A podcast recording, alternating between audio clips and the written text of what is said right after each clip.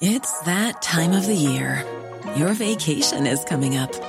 You can already hear the beach waves, feel the warm breeze, relax, and think about work. You really, really want it all to work out while you're away. Monday.com gives you and the team that peace of mind. When all work is on one platform and everyone's in sync, things just flow wherever you are. Tap the banner to go to Monday.com.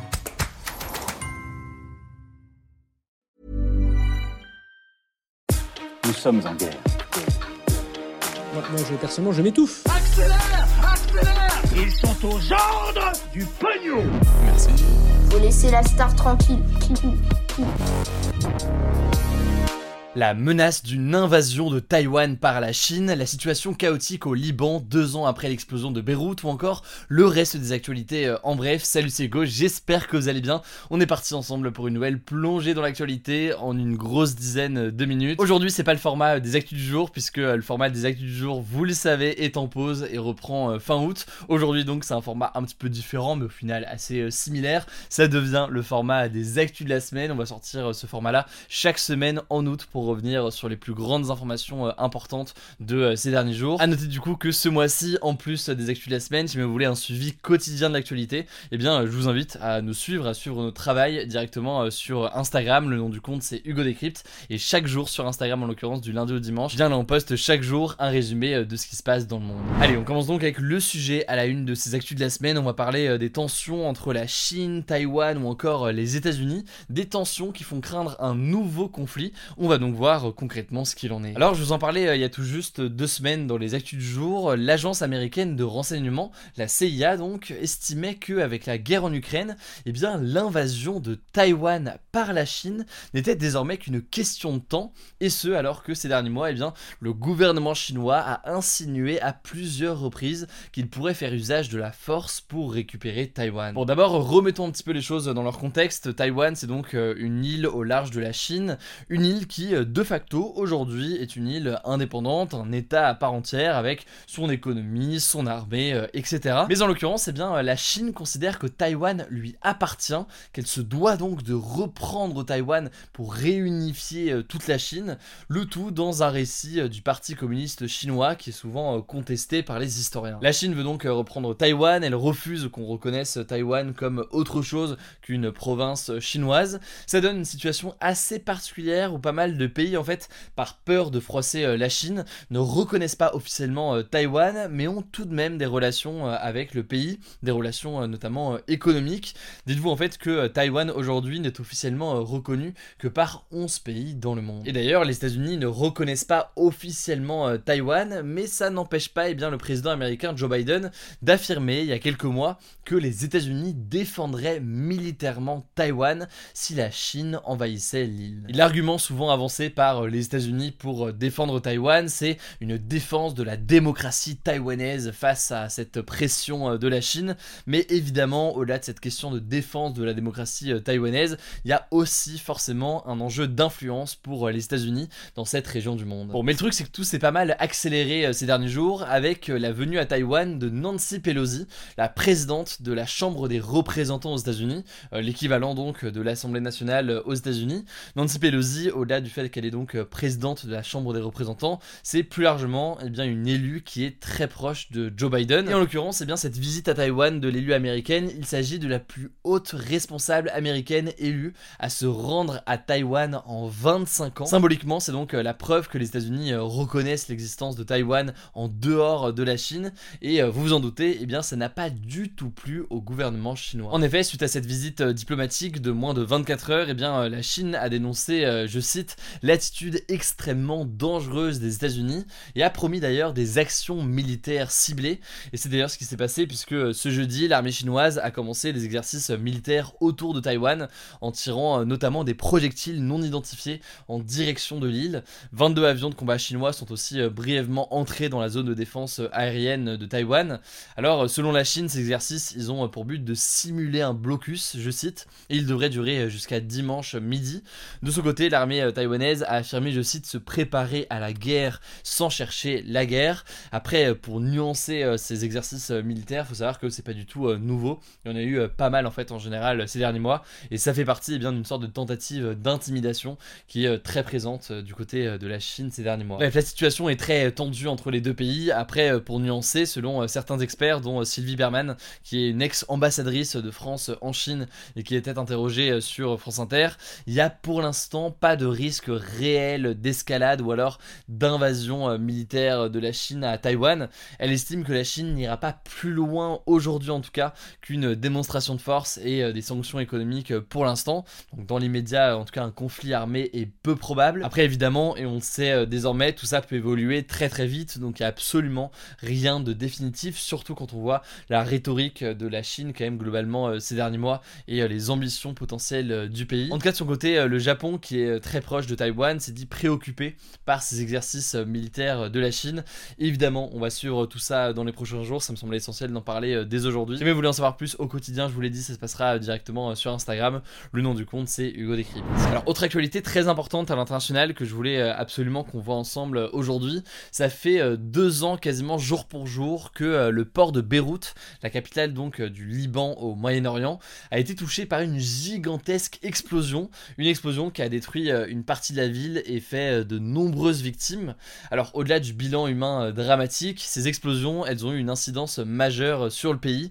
Elles ont accentué en fait une crise absolument historique du pays. On va donc faire le point ensemble. Remettons donc un petit peu dans le contexte pour commencer. Il y a deux ans, le 4 août 2020 à 18h, deux immenses explosions avaient lieu sur le port de Beyrouth, faisant au total 224 morts, plus de 6500 blessés, dont 150 qui sont aujourd'hui handicapés à vie. Alors l'origine de l'explosion, on la connaît, il y avait sur le port un entrepôt qui abritait sans aucune précaution eh bien, des centaines de tonnes de nitrate d'ammonium. Le nitrate d'ammonium en fait c'est un produit chimique puissant. Je vais pas rentrer dans cette vidéo aujourd'hui dans les détails de l'explosion, mais si vous voulez en savoir plus, notamment sur eh bien, ce qui s'est passé juste après cette explosion, je vous renvoie au documentaire que j'avais tourné sur place avec mon équipe juste après, quelques jours après cette explosion. Le lien est en description, en fait ce documentaire il est dispo directement et gratuitement sur ma chaîne YouTube. Alors depuis cette explosion, eh bien une enquête a certes été ouverte euh, au Liban, mais euh, le juge est contesté par une partie de la classe politique et euh, des familles de victimes, et surtout en fait, il n'a pas encore publié son acte d'accusation, donc ce que la justice reproche concrètement à qui. Et d'ailleurs, selon une source judiciaire, eh bien l'enquête est au point mort depuis décembre 2021, autrement dit extrêmement peu d'avancée.